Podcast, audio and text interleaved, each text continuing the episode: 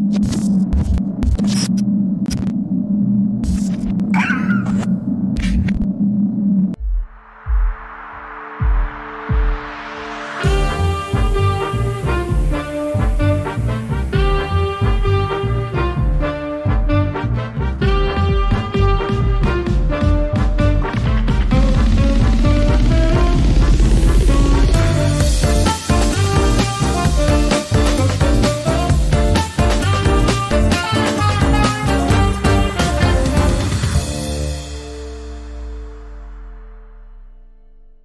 Buenas tardes, bienvenidos a un episodio más de Regiópolis. El día de hoy nos acompaña Marisol González. Marisol, bienvenida. Muchas gracias. Gracias por acompañarnos.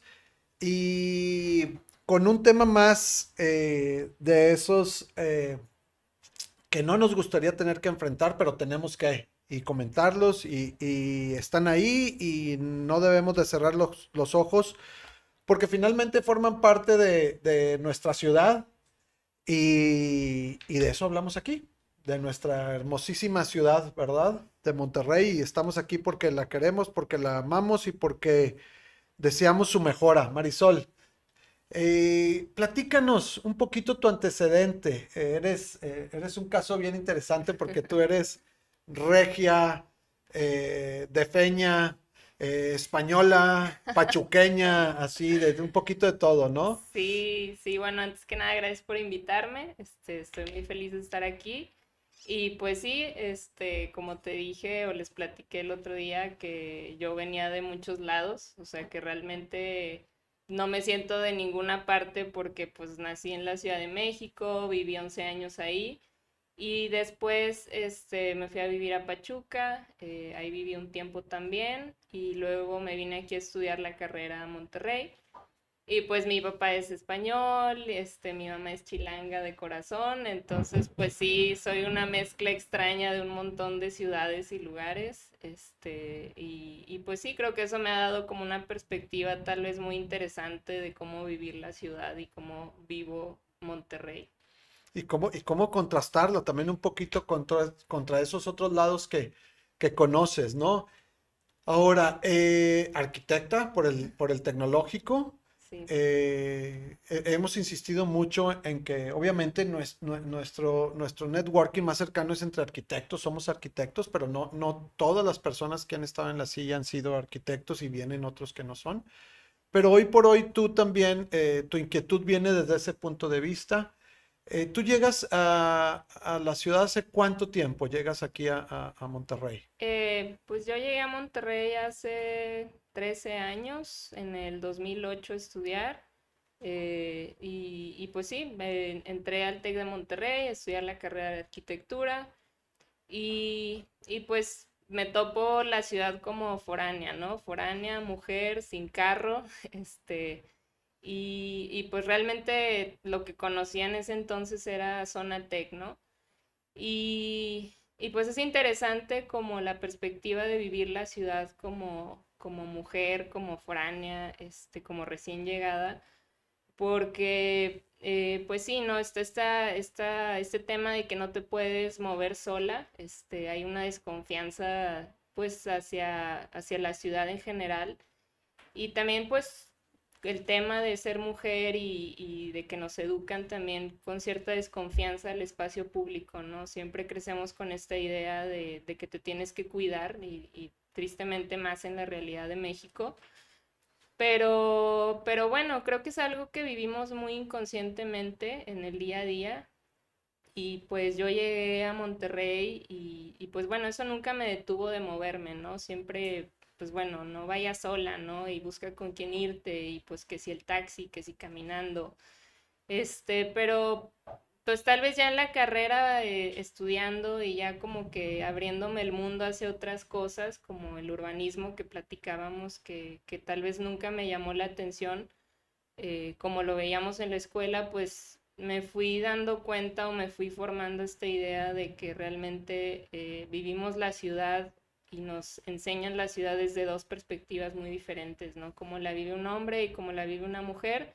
y también como nos la enseñan en, en, la escuela, que es muy diferente tal vez a, a, lo que me interesa hoy en día, que les platicaba que en la escuela veíamos estos planos gigantes de escala muy grande y, y pues recientemente pues me ha interesado el tema, ¿no? Pero sí, sí fue muy, pues sí fue algo retador vivir la ciudad y conocer Monterrey así, este, pero pues poco a poco como que ya he ido agarrando otros matices y conociéndola desde otras eh, perspectivas y ángulos, ¿no? Sí, y fíjate, ya lo mencionas en este comentario, que una, digo, lo dijiste muy de paso, pero, pero es una realidad profunda el hecho de, de, que en realidad es, el, Monterrey es muy diferente desde el punto de vista de, de una mujer que de un hombre, ¿no? Otros, otros eh, eh, invitados que han estado con nosotros, nos, nos cuentan su propia experiencia y, este, y cómo, cómo, cómo han, eh, eh, han logrado recorrerla a pie, en transporte público y demás. Sin embargo, tengo que, que admitirlo de repente, no nos abstraemos y decimos, oye, oye, oye pues sí, porque de, de alguna manera nosotros como, como hombres, eh, pues total, cualquier asunto que nos pase pues es, por sonso, ¿no? O a ver a cómo le hace. Sin embargo, no, es, no, no es tan fácil para, para una mujer el, lograr todo eso, ni llegar a todos esos puntos, ni utilizar todos esos recursos de transporte, ¿verdad? Sí, no, es, es, este, sí hay un sesgo muy grande, sí hay un tema ahí de, de una falta de, de diseñar el transporte público y las ciudades con una perspectiva de género este, eh, digo, hay, hay, muchos casos, hay muchas perspectivas. Eh, digo, en el día a día, muchas mujeres, si, si están escuchando, pues todas hemos vivido alguna clase de acoso de un tipo o de otro. O sea, yo creo que ninguna se salva. Y, pues entre más te expones a la ciudad, más te expones a estas violencias, estos abusos, y, pues es algo que existe, ¿no? Tristemente, pues México es uno de los países que, más tiene este, este tipo de violencias y este tipo de, de dinámicas de la ciudad, ¿no? Y este, pues sí, para una mujer sería la peor pesadilla perderse en el transporte público o, perderse en la ciudad, ¿no? Porque pues te quedas expuesto a un montón de cosas. Entonces, creo que nuestros patrones de movilidad son muy diferentes al hombre porque eh, pues una mujer eh, diseña su movilidad en torno a su seguridad, ¿no? Y la percepción de seguridad que tenemos de la ciudad pues está directamente relacionada con la infraestructura, ¿no? Si hay luminarias o no, si las paradas de autobús este, son formales, tienen información de las rutas, los horarios. Este, hay un estudio muy interesante, un diagnóstico que hizo ONU Mujeres en el 2018 y pues las estadísticas son abrumadoras, ¿no? Un 91% de las mujeres han, han vivido acoso en el transporte público y un 50%... En todo México. Eh, no, no, no, ese estudio lo hicieron en Monterrey, el área metropolitana, este, Monterrey y, otros cinco municipios. Y, y, sí, o sea, 91% eh, había sufrido acoso o hemos sufrido acoso porque estoy dentro de esta estadística y 50% lo ha vivido más de cuatro veces seguidas, ¿no? Entonces, pues, y obviamente también es, eso es algo global como mujeres, este, eh, como género, pues somos mujeres, eh, tenemos menos poder adquisitivo que los hombres porque pues hay una brecha salarial general en el mundo. Entonces somos más propensas o, el transporte público y el caminar pues es algo que la mujer tiene que hacer, ¿no? O sea, tiene menos posibilidades de acceder a un automóvil o a medios privados de transporte entonces, pues el, transporte público y el caminar como no se vuelve opcional, ¿no? Y, y, hay un tema también que la mujer tiene una movilidad de cuidado. ¿Qué quiere decir esto? Pues que muchas mujeres tienen infancias, ¿no? Tienen hijos, se tienen que llevar a los niños a la escuela, a la guardería, mujeres con carreola en el transporte público, pues cuántas han visto, ¿no? O sea, cómo subes el autobús, el camión con una carreola mujeres que cuidan ancianos, mujeres que cuidan terceras edades, o sea, sí, sí es muy complejo y muy diferente la forma en que se mueve una mujer y un hombre y pues las posibilidades que hay ahorita y, la forma en la que se está diseñando esto, pues sí le falta mucha perspectiva de género, sí hay un sesgo muy grande y, pues, pues a veces son soluciones tan sencillas como, como luminarias, ¿no? Tan lógicas como, pues, oye, espacios iluminados, eh, las mujeres se sienten más seguras si los espacios son visibles, ¿no? Si no tengo como recovecos, este, diseño de barandales, de escaleras transparentes, o sea, yo de repente veo estos puentes antipeatonales con barandales de concreto y digo, pues o sea, en, otros países tal vez eso no sería una norma, ¿no? Porque pues ahí pueden pasar cosas. O sea, por lo que ocultan y todo esto, ¿no? Sí, sí, sí, hay, hay, hay todo un tema de infraestructura urbana que, que hay mucha área de oportunidad ahí para diseñarla de otra forma en la que sea segura y, y cambiar como esta normativa incluyendo una perspectiva de género y perspectivas de otros grupos vulnerables también, como pues, la comunidad LGBT, este, personas indígenas, un montón de cosas. Digo, no, mm, me encantaría pensar que algún día la información de las rutas y de la ciudad, pues también esté en lenguas indígenas, ¿no? O en, otras como posibilidades que desde nuestra perspectiva a veces no nos imaginamos que existen, pero están ahí y como que no se vuelven los espacios ni la ciudad eh, diversos y no se vuelven accesibles a un montón de personas que que son las personas que pues sí o sí tienen que caminar, ¿no? Y que tienen que usar el transporte público y, pues sí me parece como que hay mucha área de oportunidad ahí de, poder abarcar eso. Claro, ahora, eh, lo que tú mencionas es, eh, es algo que, que, vale la pena detenerse y pensar en ello. O sea, los dos Monterrey, ¿no? El Monterrey que viven los hombres y el Monterrey que viven las mujeres. Y me encanta tu punto de vista porque más allá, más allá de, un, de, un, de, un, de, un feminismo buscando el, los derechos y demás que se está haciendo y, que ahí van y están buscando la igualdad en salarios y todo eso, no, es eh, eh, hablando estrictamente desde el punto de vista usuario, habitante de la ciudad, es muy genuino esa preocupación, ¿no? O sea, el, el, estaba yo pensando ahorita mientras hacía el comentario que, como lo dije, a lo mejor un hombre puede eh, intentar llegar o decidir a cualquier punto de la ciudad y decir, estoy dispuesto a asumir ciertos riesgos.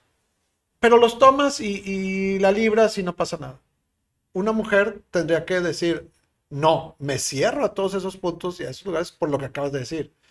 Porque eh, no, no es una probabilidad, es un hecho que va a suceder algo. No está preparada para esto o pueden ocurrir cosas, ¿no?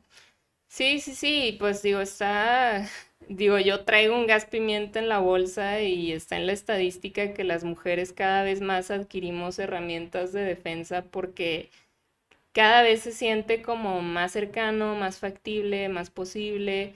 Ahí sí cada, digo, sí hay esta educación, sí también pues México tiene un gran problema de machismo que no tienen tal vez o que tienen en menor medida otros otros países pero, pero pues sí, ¿no? Es, es, la mujer está ocupando estos espacios porque, pues bueno, la mujer en la historia ha avanzado y ha avanzado en el sentido de ya este, está eh, ocupando espacios laborales, entonces pues tiene que salir a trabajar y pues hace uso del transporte público y pues se expone a esto o, o, más bien la exponen a esto porque pues al final de cuentas este, se va a mover, tiene que llegar al trabajo y y pues sí, dices, ¿qué hago, no? O sea, ¿qué hago? Yo tengo que salir, yo tengo que moverme.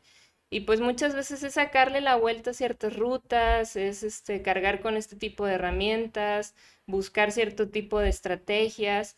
Y la verdad es que ni el personal que, ni el personal del transporte público, este, ni la, ni las autoridades están capacitados de que, oye, ¿qué pasa si llega una mujer que sufrió acoso, ¿no? ¿Qué pasa si llega con el chofer? Pues el chofer no tiene ningún tipo de capacitación y digo, si no la tienen a veces ni con un asalto, ¿no? Ni con algo, ni con muchas cosas, pero sí falta mucha sensibilidad, entendimiento del tema, mucha información, o sea, muchas mujeres, y me incluyo, o sea, la percepción de seguridad es, dame información, ¿no? Oye, ¿dónde está la ruta? ¿A dónde va este camión? ¿A dónde llega?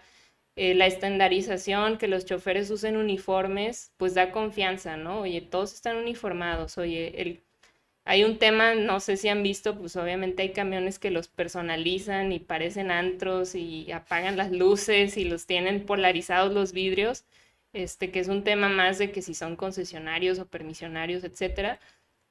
Pero esta regularización del transporte pues no permite que haya como esta claridad en las rutas, esta información, esta, o sea, entonces cuando pues como mujer ves que se desvía el camión y se va a otro lado o que se puede pasar por donde él quiera, es donde genera esta inseguridad, ¿no? Y donde te puedes exponer a de que, ah, caray, o sea, yo no sabía esto.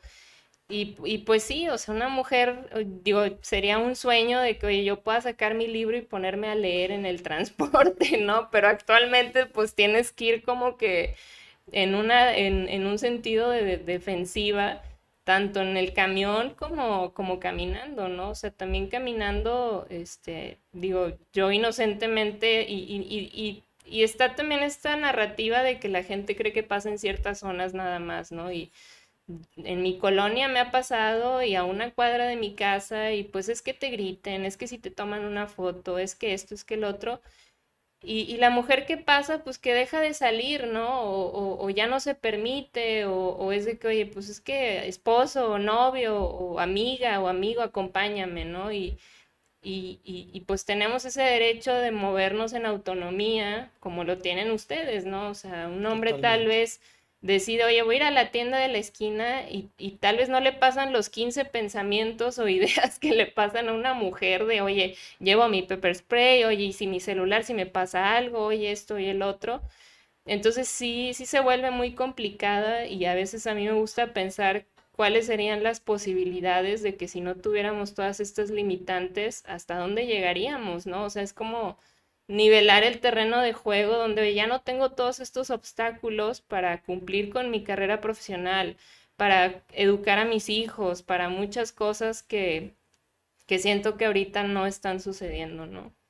Ya, oye, eh, Marisol, y luego, eh, obviamente haces mucho énfasis en el, en el transporte público, pero porque pues, por, finalmente es, uno de, los ejes más críticos, ¿no? Pero, pero en equipamiento es lo mismo, ¿no? Ahorita mencionabas lo de los, los, los pasos, ¿cómo le llamaste? Antipeatonales. Antipeatonales.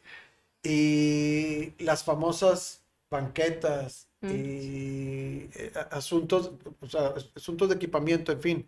También la cuestión de uso de, de otro tipo de transporte alternativo y demás. Uno pide Uber o taxi como si nada. Sí. Por, lo acabas de decir, una mujer yo creo que hace un chequeo mental de 30 puntos antes de pedir cualquier cosa y cómo vengo y a dónde voy y a quién le voy a hablar para decirle que ya me subí y demás, ¿no? Sí, sí, sí, yo uso un Uber y comparto ubicación de volada y pues checa qué estrellas tiene y si trae algún comentario y y, y, sí, o sea, no sé si eso lo hace un hombre como pensando en su seguridad o es de que pide un Uber y ya, ¿no? O sea. Algunos sí, los menos. Sí, digo, sé que en el tema de delincuencia, pues pueden pasarle a todos muchas cosas, pero, pero la, el tipo de violencia que puede sufrir una mujer ya desde un miedo de que te desaparezcan o te hagan muchas cosas, pues sí, sí te lleva a decir, ¿no? Pues todo lo que yo pueda prevenir lo voy a hacer, ¿no? Y pues lo, lo, del Uber que dices es muy interesante también porque, este, pues digo otra cosa que también se me hace muy compleja en la ciudad es que, eh, por ejemplo, está el tema de que hay ciertas eh, colonias que se rehusan a que las rutas eh, pasen por ahí o que hay una parada, ¿no? Este, que es un tema ahí muy elitista. ¿Y qué pasa con las empleadas domésticas que trabajan en todas estas casas? Que tienen que organizarse para o que las baje el patrón a, la parada o caminar en horas, pues o muy temprano, muy tarde, o pedir un Uber, ¿no? Y gastar de sus recursos para, para movilizarse y para estar segura. Entonces, digo, eso debería ser un sí o sí, ¿no? No debería Esa es una exclusión flagrante, ¿no? Tienes razón. Eh, lo platicamos un poquito en, en, en nuestra reunión previa. Eh, cómo, la ciudad, cómo la ciudad, esta ciudad de Monterrey se, se, va buscando sus propias salidas y demás, se pasa a la gente y decimos, ah, pues todo está funcionando, pero no necesariamente está funcionando bien, ¿no? ¿Cómo hay estas estas, estos lugares donde se congrega la gente para tomar un camión o para irse a algún lado y, y, y termina concentrando, como dices tú, no sé, este personal doméstico que trabaja en ciertas colonias, pero son un montón, un montón de gente y luego tienen que caminar de ese punto hasta que lleguen a su lugar de trabajo cuadras y cuadras y cuadras y cuadras y cuadras hasta que lleguen, o sea, que se acaba su jornada y de regreso, ¿verdad? Cuadras, para tomar un camión y hacer otras dos horas o tres horas hasta donde viven o duermen. Sí. Con el sentido de inseguridad y, y, al otro día se repite la historia, ¿no? Sí, sí, y hay muchas, o sea, muchas de ellas que prefieren gastar eh, en un taxi o en, en, general prefieren un Uber porque vuelvo a lo mismo, hay información, ¿no? De un taxi no tienes el perfil del chofer, no hay forma donde reportar y pues hay veces que los taxis son también unas mafias.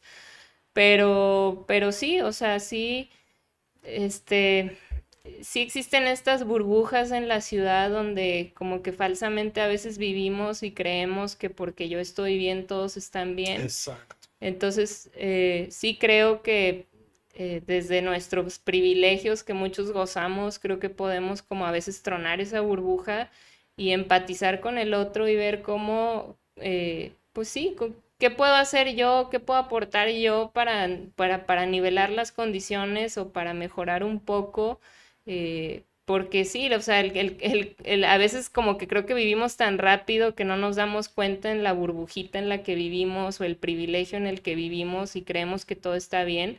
Digo, no quiero generalizar, pero por lo menos yo lo viví así, pues yo estudié en el TEC y yo nací con cierto privilegio y yo tuve ciertas facilidades y ahorita tengo un carro y, no hay ningún lugar en donde me sienta más segura moviéndome que en mi carro, ¿no? Porque voy sola, porque yo decido, porque estoy en mi privacidad. Pero, pero pues muchas mujeres y muchas personas no tienen esa posibilidad. Y gracias a, a ellos, Monterrey no es un caos, ¿verdad? Porque si todos tuvieran carro, o sea, Monterrey ya hubiera colapsado hace mucho tiempo. Entonces, si, si el deber ser, o, lo vemos en otras ciudades, ¿no? Pues este, tú fuiste a España y sabes la bendición que es el transporte público porque hay una clase media muy amplia y muy grande que tiene acceso y que tener carro es opcional. O sea, tener carro es opcional, no es cuestión de estatus, no es cuestión de que, oye, es que si no tengo carro yo no puedo moverme hora y media. Son ciudades muy diferentes, ¿no? Pero pero sí veo que el hecho de cómo estamos diseñando ahorita la ciudad o dándole prioridad a estas eh, movilidades más de consumo o a estos sectores como más privilegiados, pues hace que el sesgo social sea más grande, ¿no? Y se vuelva todavía más, más difícil lograr pues igualar un poco la situación para todos. Claro, ahora, eh, qué interesante ese, ese ese punto de vista de, la burbuja en la, que, en la que decimos, e, es una burbuja egoísta al final, ¿no? O sea, yo, estoy en mi ciudad y yo estoy a toda Burbuja cómoda. La, sí, la zona de burbuja de confort Y, de, y de egoísmo, ¿no? Y este, pero, pero, y fuera de ella suceden muchas cosas de las, de las cuales prefiero cerrar los ojos. Claro. Decías tú también que, que así como hay la ciudad de Monterrey eh, eh, eh, experimentada por el hombre, existe la ciudad de Monterrey que, que, que, experimenta la mujer. También está la ciudad de Monterrey del de a pie y la ciudad de Monterrey del que tiene carro, ¿no? Y que tú abrías los ojos al, al, recorrer la ciudad en carro de ajeno, lo que sea, después en tu carro, como sea, y de ir viendo, ir entendiendo también esa, eh, cómo vive en esa ciudad la gente de a pie y los que tienen acceso al transporte, todo eso.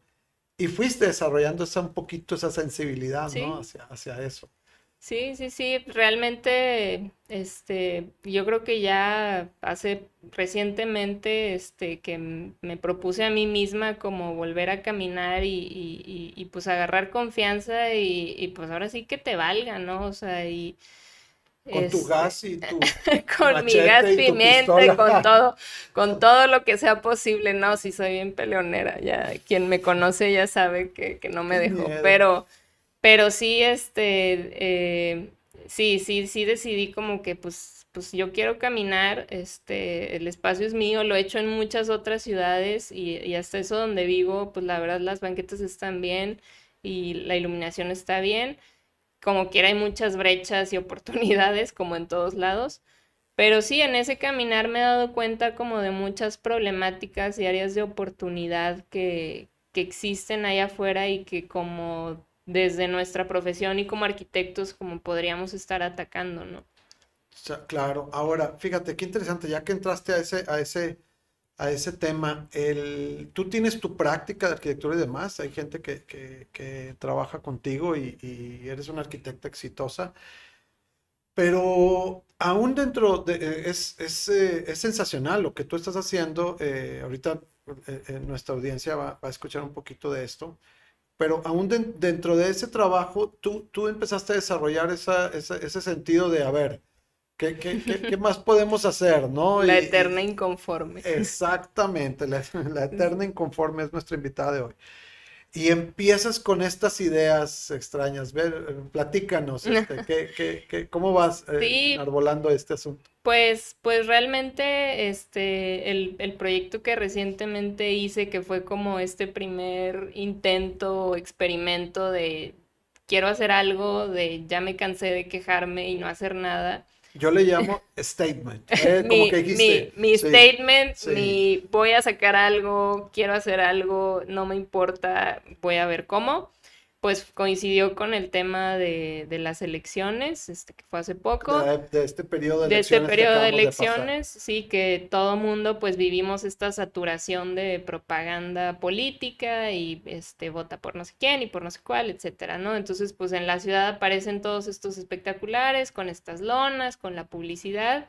Y bueno, eso por un lado, y por otro lado, pues también este muy cerca de donde trabajo, pues pasaba yo, ya sea en carro, caminando, pasaba y, y pues hay una esquina donde suceden muchas cosas. Hay un gran corporativo de un banco, hay una gasolinera, es la lateral de Morones Prieto, este, y, y y pues sí, realmente como por ahí de las 6 de la tarde sale muchísima gente, este, hay mucha movilidad. Sí, pues es que en, esa zona hay, eh, eh, es, habitacional, como tú lo dices, hay corporativos. Este, consultorios. consultorios, hospitales, etcétera.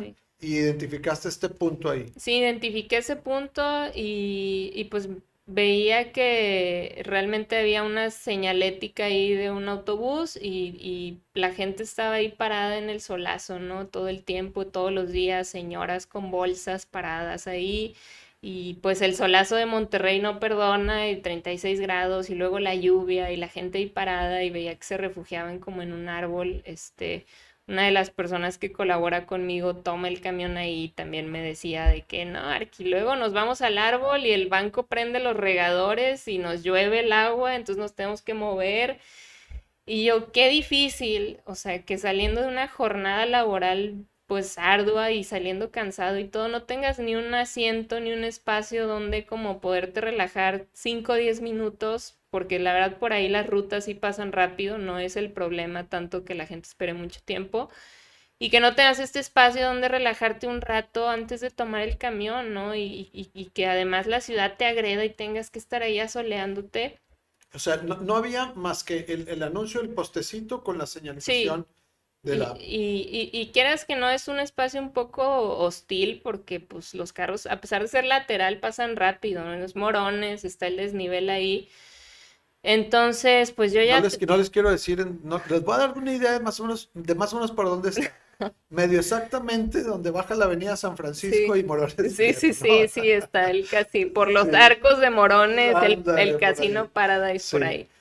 Y sí, realmente como que se me juntaron estas dos problemáticas y yo tengo algo que le llamo como obsesión positiva porque me clavo con algo y me clavo con eso y, y, ya traía yo una idea de lo que quería hacer.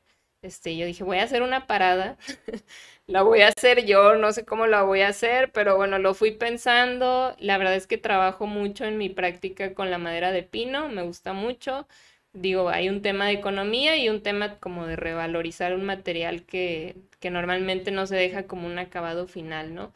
Entonces, este... Oye, pero tú lo, tú lo dices muy rápido, o sea, como que voy a hacer una parada. A ver, espérame, ese es trabajo de alguien más, ¿no? Para eso tenemos instituciones y gobiernos y organizaciones, y igual y podemos ir a poner una queja en algún lado y decir aquí falta una parada, no hay, la gente aquí está nada más, hay un montón.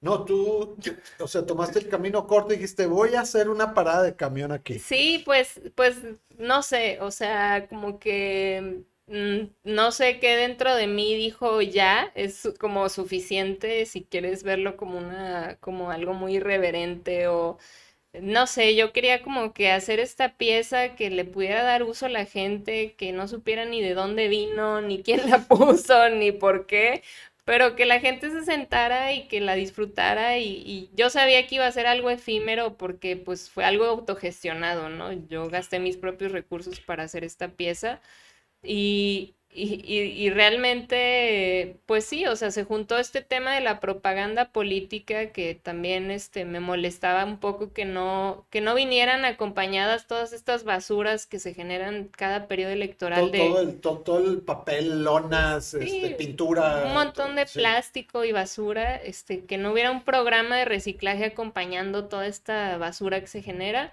y pues por otra parte estaba este pequeño punto de la ciudad que yo ya había identificado que me causaba como mucho conflicto que no se estuviera haciendo nada. También soy de ir por la vía correcta del reporte y de los teléfonos y, eso, pero... Pero en este caso no. pero tengo, tengo amigos que trabajan en estas instituciones y sé que lo del transporte público es súper complicado, ¿no?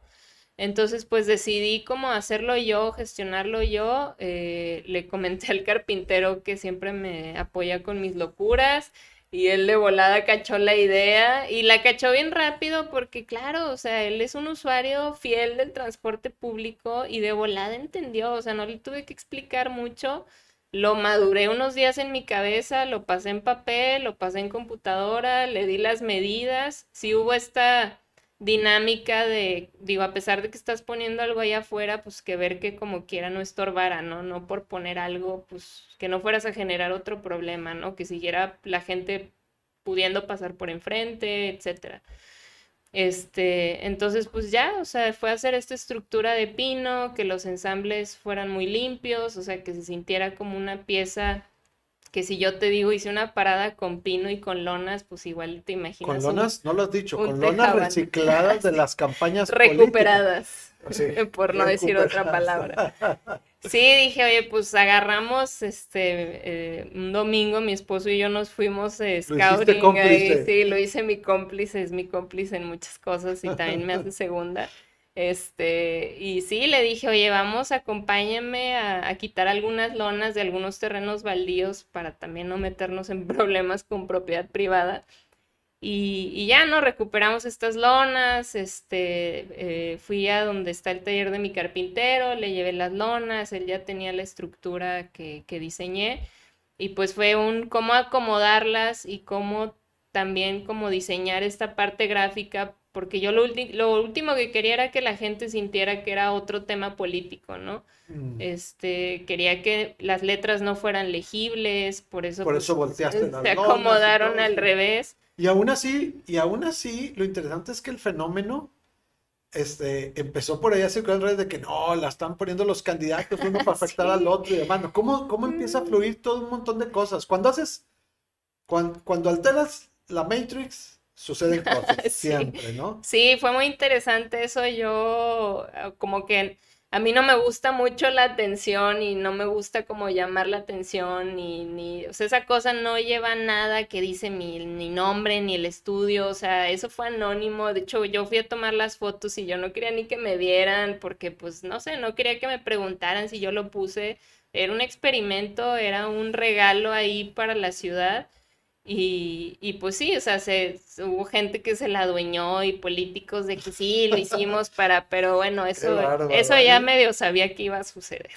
Qué, qué, qué padre. Oye, y, y, lo más interesante, aparte de que ha habido, como dices tú, quien se ha adjudicado que nosotros lo hicimos, este, y que está hecho con, con parte de reciclada de las campañas y demás, lo importante es que hoy por hoy, todavía al día de hoy, como tú dijiste, es efímero, eso, eso se va a podrir, se va, se va a caer y se va a llevar.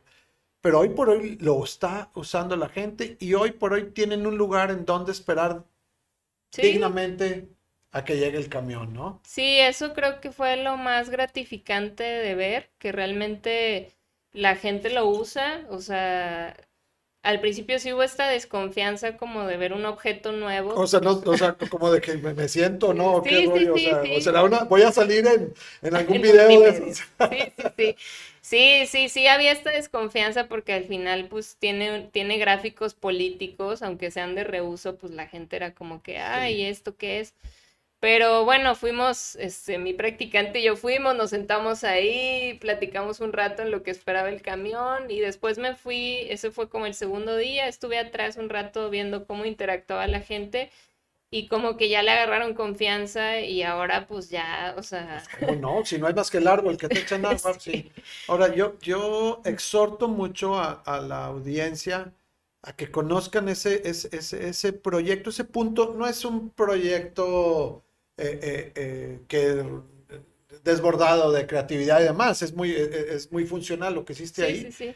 Pero insisto, es una, es un, es una, es un pronunciamiento bien interesante de tu parte que, que muchos de nosotros no hemos hecho ni siquiera eso, ¿no? O sea, pues de vez en cuando ahí ayudas con cositas, pero de ir a una intervención de este tipo utilitaria, no, y eso es muy loable. Qué, qué, qué padre que está funcionando.